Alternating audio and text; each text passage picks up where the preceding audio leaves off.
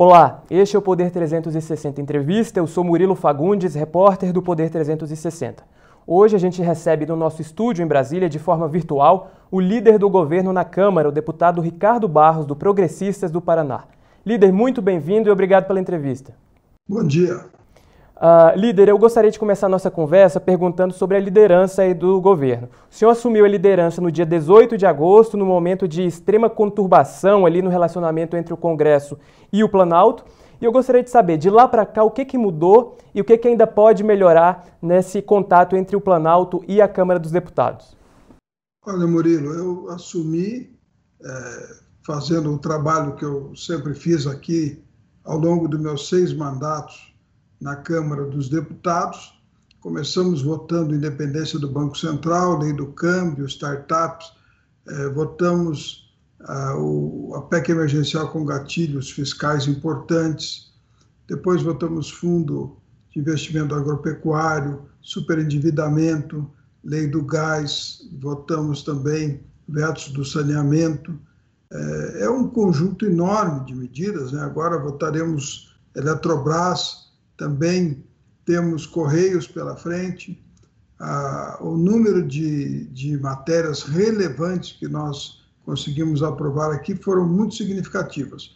Já fizemos a admissibilidade da reforma administrativa e vamos é, votá-la até a primeira quinzena de agosto. O que, senhor, o que, que o senhor acha que ainda pode melhorar? O que, que o senhor ainda vê ah, como algo que ainda precisa de ah, certos ajustes ali nesse contato entre a Câmara e o Planalto? Eu acredito que a presidência do Arthur Lira na Câmara melhorou muito o fluxo de tramitação das matérias. Nós temos tido uma velocidade boa de votações aqui, estamos enfrentando temas. Né? É, no ano passado, por exemplo, nós votamos cabotagem, que ainda está pendente no Senado. Né? Então, é, nós enfrentamos temas importantes, temos feito as votações e esperamos poder ampliar esta articulação com a base do governo, mas temos hoje na faixa dos 380 deputados na base do governo e seguiremos assim até que a gente abra efetivamente o, a campanha eleitoral e aí provavelmente alguns partidos vão mudar de posição, mas até lá a base é muito firme e está com condições de aprovar é, qualquer matéria que tramite aqui pelo, pela Câmara dos Deputados. Perfeito. Líder, saindo um pouquinho da articulação da Câmara, indo um pouco mais para o Congresso e mais diretamente para o Senado, a CPI da Covid tem mostrado aí que o Executivo não conseguiu reunir forças, pelo menos ali na comissão, ah, para marcar presença. Né? A oposição conseguiu maioria e os governistas têm tido ali poucas vitórias. Além disso, líder, nos últimos dias notou-se ali uma desarticulação interna, principalmente com os ministros da articulação, ah, principalmente ali na CPI e alguns outros uh, temas, como, por, por exemplo, uh, o orçamento, né, que foi sancionado, mas deixou alguns rastros ali depois de umas crises internas. O senhor acha que há necessidade de mudanças nos cargos estratégicos de articulação, como defendem alguns integrantes dos partidos do chamado Centrão? Olha, isso eu não vejo esse movimento. A ministra Flávia Arruda é nossa colega deputada, conhece bem o funcionamento da Câmara dos Deputados. Ela é uma pessoa muito qualificada, no sentido de que ela pode é, realmente compreender e articular a solução de questões entre a Câmara, o Senado e o, o presidente da República. Nós temos o, a articulação depois temos mais dois ministros lá no Palácio, o Onyx Lorenzoni e General Ramos. O General Ramos conhece bem a matéria, o Onyx também. Todos eles participaram de articulação política, portanto, eu acredito que o presidente está bem cercado de pessoas que conhecem a matéria. A questão é que há um, uma, sempre uma, vamos dizer assim, um viés de tentar, eh, neste governo, repetir a articulação que existia em governos anteriores, o que não vai ocorrer.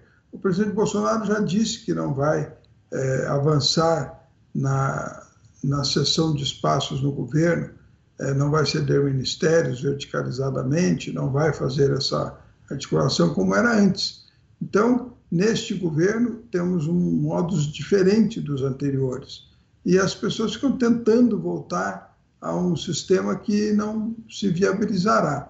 Então é preciso ter clareza, e mesmo com esta clareza de tratamento do presidente relativamente ao Congresso, nós temos aprovado matérias relevantes e mantido uma base muito sólida. Perfeito. Líder, só para fechar o assunto de articulação, o senhor elogiou a ministra Flávia Arruda. Os senhores têm realmente tido muitas reuniões aí no Palácio, postaram fotos juntos, enfim, mas circularam informações de que o presidente Arthur Lira tentou ali, por meio da ministra, convencer o presidente Bolsonaro a destituir o senhor da liderança do governo na Câmara. Mas o Planalto aí é, consultou nomes de peso na, da, da casa que defenderam a permanência a do Senhor. Houve mesmo esse episódio? Como que o senhor avalia a Segov hoje? Ah, e aí eu aproveito para emendar nessa pergunta aquelas outras notícias que saíram de chances de reforma ministerial, inclusive com o ministro Luiz Eduardo Ramos. Então, o senhor acha que tudo isso é especulação e que o presidente Bolsonaro não pretende mudar esses nomes? É isso mesmo? É, eu não conheço oficialmente esses movimentos. Ninguém veio aqui, um líder, falar comigo reservadamente, olha, não seria melhor mudar. Eu não tive esse, esse contato, ninguém me procurou dessa forma. O que existem, obviamente, são pretensões né, de pessoas que desejam o lugar daqueles que estão hoje ocupando a liderança da articulação. E é natural que haja essa pretensão. Então, nesse sentido, é, as especulações acabam circulando, mas eu não vejo o presidente Bolsonaro trabalhando né, no sentido de encontrar uma solução de articulação diferente da que está hoje em andamento.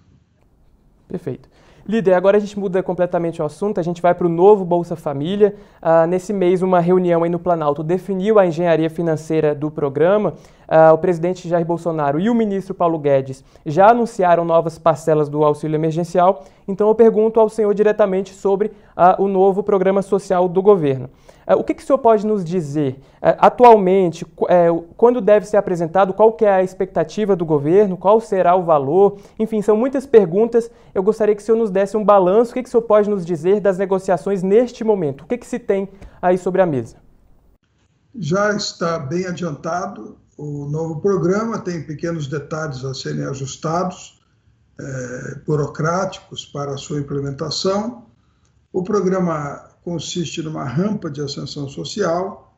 O objetivo do programa é que as pessoas é, se preparem para a sua autonomia financeira então, por exemplo, em vez de cobrar frequência na escola, que o Bolsa Escola hoje cobra, vai cobrar desempenho escolar, vai cobrar desempenho no esporte para as crianças, vai cobrar formação profissional, técnica dos adolescentes, de modo que eh, as pessoas possam manter-se no programa até que tenham autonomia financeira e possam seguir em frente. Então, o programa não vai mais penalizar aqueles que passam até alguma renda né? e deixam, obviamente, de ter é, o programa o apoiando. Então, se a pessoa começa a ganhar algum dinheiro, ótimo, vamos continuar apoiando até que ela possa se sustentar sozinha. Mas, líder, é, sobre a apresentação do programa, a expectativa é que seria em setembro. Ainda permanece essa perspectiva de apresentar o novo Bolsa Família em setembro? E sobre o valor, Uh, existe qual que é, qual que, na conversa de hoje, qual que é a expectativa para o valor uh, da parcela? É, o valor deverá ser é, estabelecido mais à frente, conforme se comportar a arrecadação e a inflação que afeta o limite do teto, do teto de gastos. É, não há razão nenhuma para nós anteciparmos as, os valores do Bolsa Família, e o nome do novo programa e nem as suas condições efetivas. O, ministro, o presidente fará o lançamento oportunamente com todas essas informações. Perfeito. Então deve mudar o nome do, do programa? Talvez. É uma, é uma das possibilidades que está sendo estudada. Uh, líder, agora eu gostaria de falar um pouquinho sobre uma proposta que também tem sido bastante discutida, uh, que deve ser votada na Câmara nos próximos dias, que é o voto impresso auditável, né? defendido aí por, uh, pela base bolsonarista e até por alguns partidos de oposição. O presidente Jair Bolsonaro tem dito com todas as letras que, se promulgado, haverá voto impresso em 2022 e ponto final, né, como ele tem dito. Uh, eu gostaria de saber do senhor, senhor, se o senhor acredita que a proposta será aprovada ainda no primeiro semestre na Câmara e se o senhor julga que a Justiça Eleitoral conseguirá implantar as mudanças a tempo das eleições de 2022. Bem, o ministro Barroso esteve aqui numa comissão geral na Câmara dos Deputados, no plenário, falou do programa, criticou muito a possibilidade do voto impresso, mas o voto auditável ele não, não pode ser rejeitado. Ninguém pode dizer que não tem interesse de que a eleição seja melhor auditada. Então, é, me parece que sim, vamos aprovar o voto impresso e esperamos que o Supremo Tribunal Federal permita a sua implementação dentro da regra normal é, democrática, né? embora é, em outros momentos a justiça alegou que seria iniciativa privativa sua essa alteração administrativa. O senhor acha que pode haver essa judicialização ou acha que, se promulgado, a Justiça Eleitoral deve aí fazer todos os esforços para implantar? Alguém vai judicializar, não tenho dúvida disso. Então, é preciso que a gente tenha clareza de que a tarefa é não só é aprovar o voto impresso, mas conseguir que ele seja implementado. A Justiça Eleitoral, obviamente, já deve estar fazendo as cotações, a avaliação de como, é, com que equipamentos, com que software fazer esse trabalho, até porque sabe que, se for aprovado, tem pouco tempo para implementar. Líder, agora a gente fala um pouquinho sobre vacinas. Anvisa, como se sabe, aí o senhor é um crítico do processo burocrático na validação e na aprovação ah, dos registros das vacinas pela Anvisa. Chegou até a dizer que o atraso na vacinação se devia em parte por causa do uso de poucas vacinas no Brasil, aprovadas aí pelo órgão regulador. Eu gostaria de saber qual é a análise atual do senhor do ritmo da vacinação hoje no Brasil. E o senhor não acha que o governo federal deveria ter sido mais célere, feito mais apostas aí em fabricantes de imunizantes? E para fechar, eu gostaria de perguntar qual que é a perspectiva do senhor para aumentar mais rapidamente a porcentagem de vacinados no Brasil. Bem, aumentar a porcentagem de vacinados é, basta comprar as vacinas que estão sendo ofertadas. Né? É, nós já temos contrato com algumas vacinas e, infelizmente, as doses programadas, e são muitas, são 50 milhões de doses que já poderiam estar no Brasil e que não estão porque a Anvisa é, insiste no seu preciosismo, né? apesar de dezenas de outros países já terem liberado essas vacinas, o Brasil ainda não. Então, é, essa liberação agora de 4 milhões de doses para cada tipo de vacina é uma óbvia tentativa de atrasar o ingresso dessas novas vacinas no nosso mercado e no sentido também de é, atrasar a imunização. Então, mas existem outras ofertas que estão aí, o Ministério da Saúde deve decidir sobre elas e a gente espera que sim, o mais rápido possível nós possamos vacinar a todos né, e tenhamos a capacidade de é, retomar a normalidade das atividades econômicas. Alguns países que já alcançaram mais de 70% de vacinados é, já estão voltando à normalidade, permitindo a retomada plena da economia. É, eu gostaria de deixar claro que eu não faço críticas aqui é, gratuitas à Anvisa, eu apenas comparo nosso país com outros países. Né? Que é, decidiram mais rapidamente sobre o acesso de várias vacinas ao nosso mercado e ao acesso das pessoas aqui no Brasil. O presidente Bolsonaro ele assinou uma medida provisória de 20 bilhões de reais logo no início da, do ano passado ainda, e para ter dinheiro para comprar todas as vacinas para toda a população. Só que a gente não está conseguindo cumprir contratos assinados pelo Ministério com programação de fornecimento, mas que não podem ser cumpridas por este uh, atraso de decisão da Anvisa.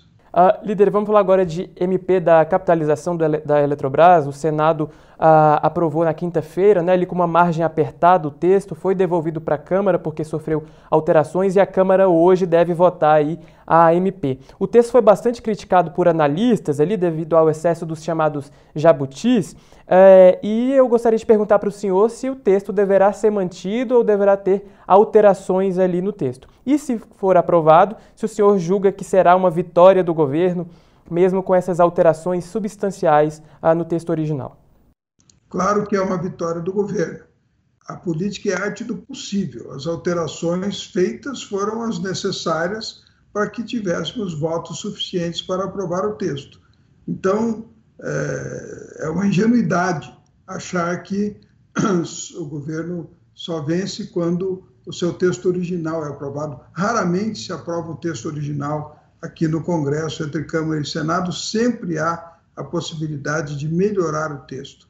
Então, eu vejo com tranquilidade, vamos ter a votação na Câmara, devemos manter grande parte do que foi alterado no Senado, justamente para assegurar que temos, é, teremos a maioria para aprovar outras matérias, porque os acordos feitos têm que ser cumpridos.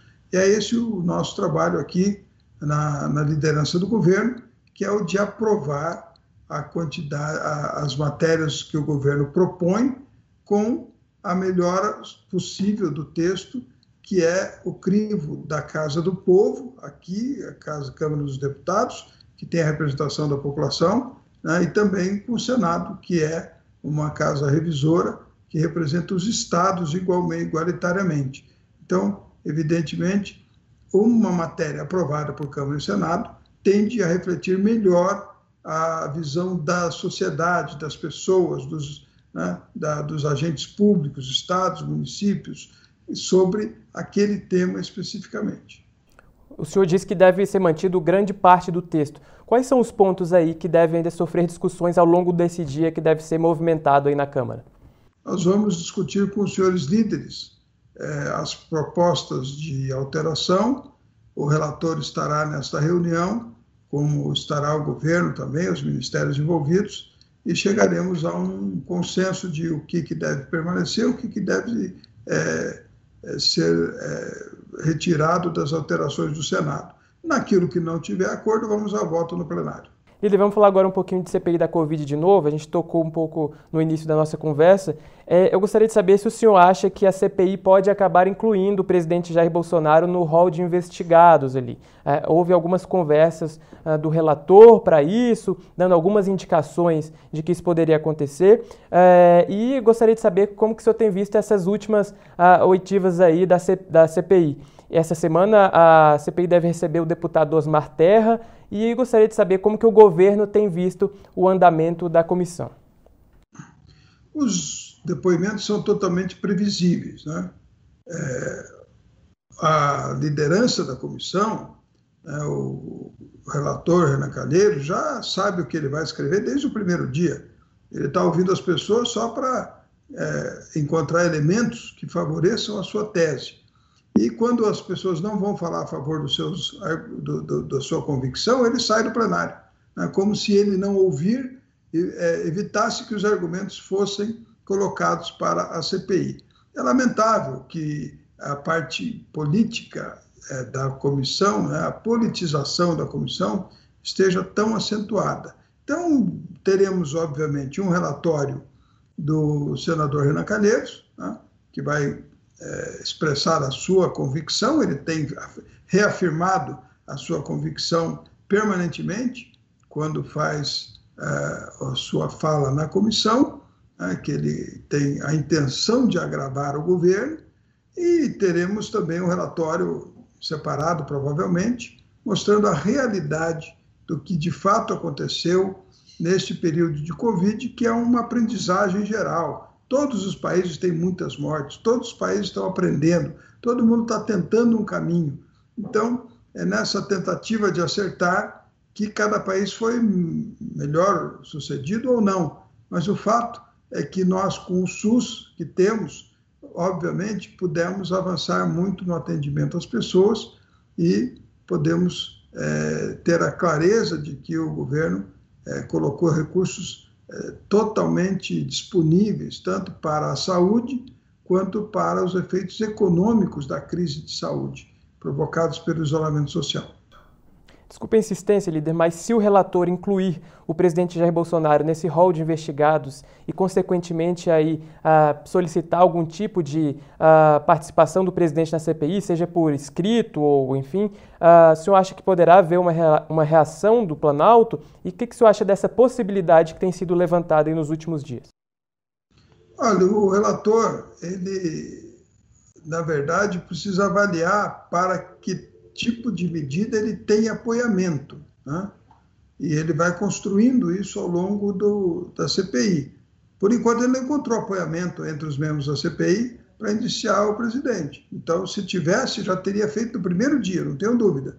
Então, nós vamos ter a clareza de que é um processo político e devemos acompanhá-lo com atenção. Líder, vamos falar agora um pouquinho de 2022. O presidente Jair Bolsonaro se reuniu ali com sua base de deputados mais próximos para discutir seu futuro partido, deve ir mesmo para o Patriota. Uh, eu gostaria de saber se o senhor uh, tem acompanhado esse processo do presidente e como que o senhor acha que deve se formar aí as, coliga as coligações para 2022? O Progressistas deve compor aí com o partido que o presidente escolher e o que mais que o senhor uh, vê para 2022 nessas composições aí de chapas para o ano que vem? Bem, nós não, nós não temos a regra da eleição.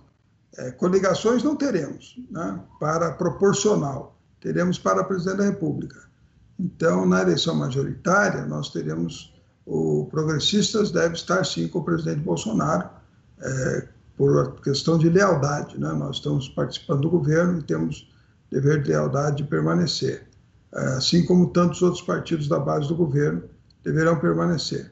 Nós devemos também é, ter, através da liderança do presidente Bolsonaro, indicações né, de como o Patriotas, que é o seu provável partido, vai se relacionar com os demais nas coligações estaduais, até para poder formar as chapas é, de senador, que o presidente tem muito interesse na indicação dos senadores, e as chapas de deputados deverão ser chapas puras. Né? Então, cada partido tem que ter capacidade de formar uma chapa própria.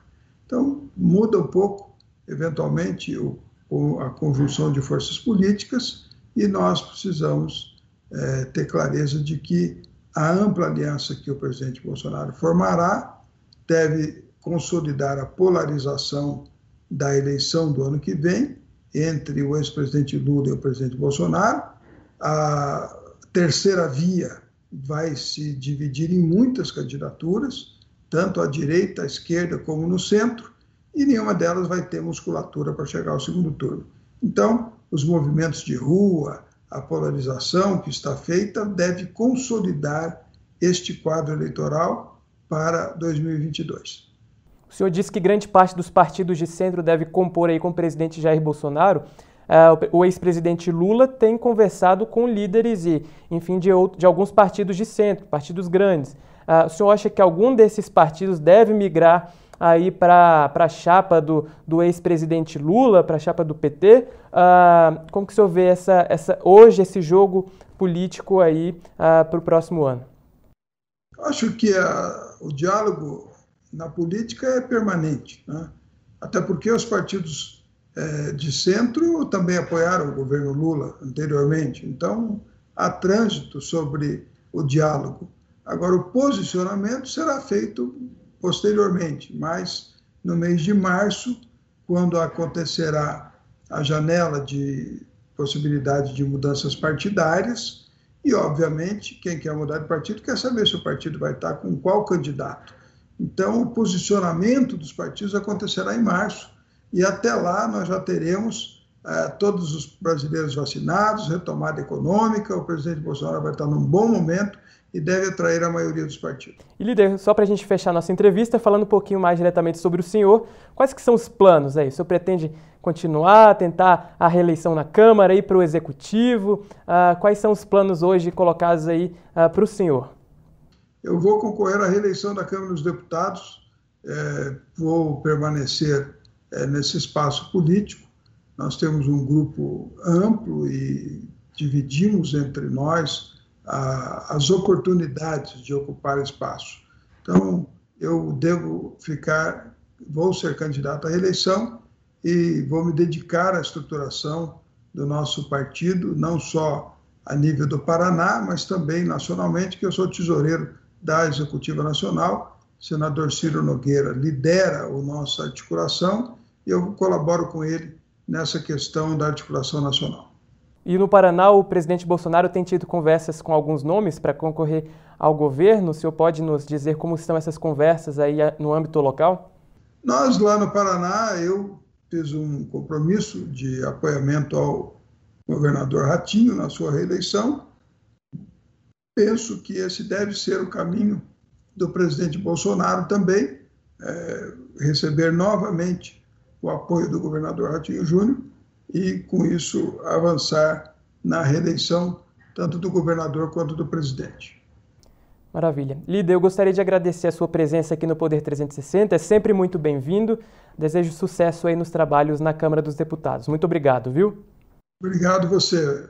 Obrigado por acompanhar mais uma entrevista do Poder 360.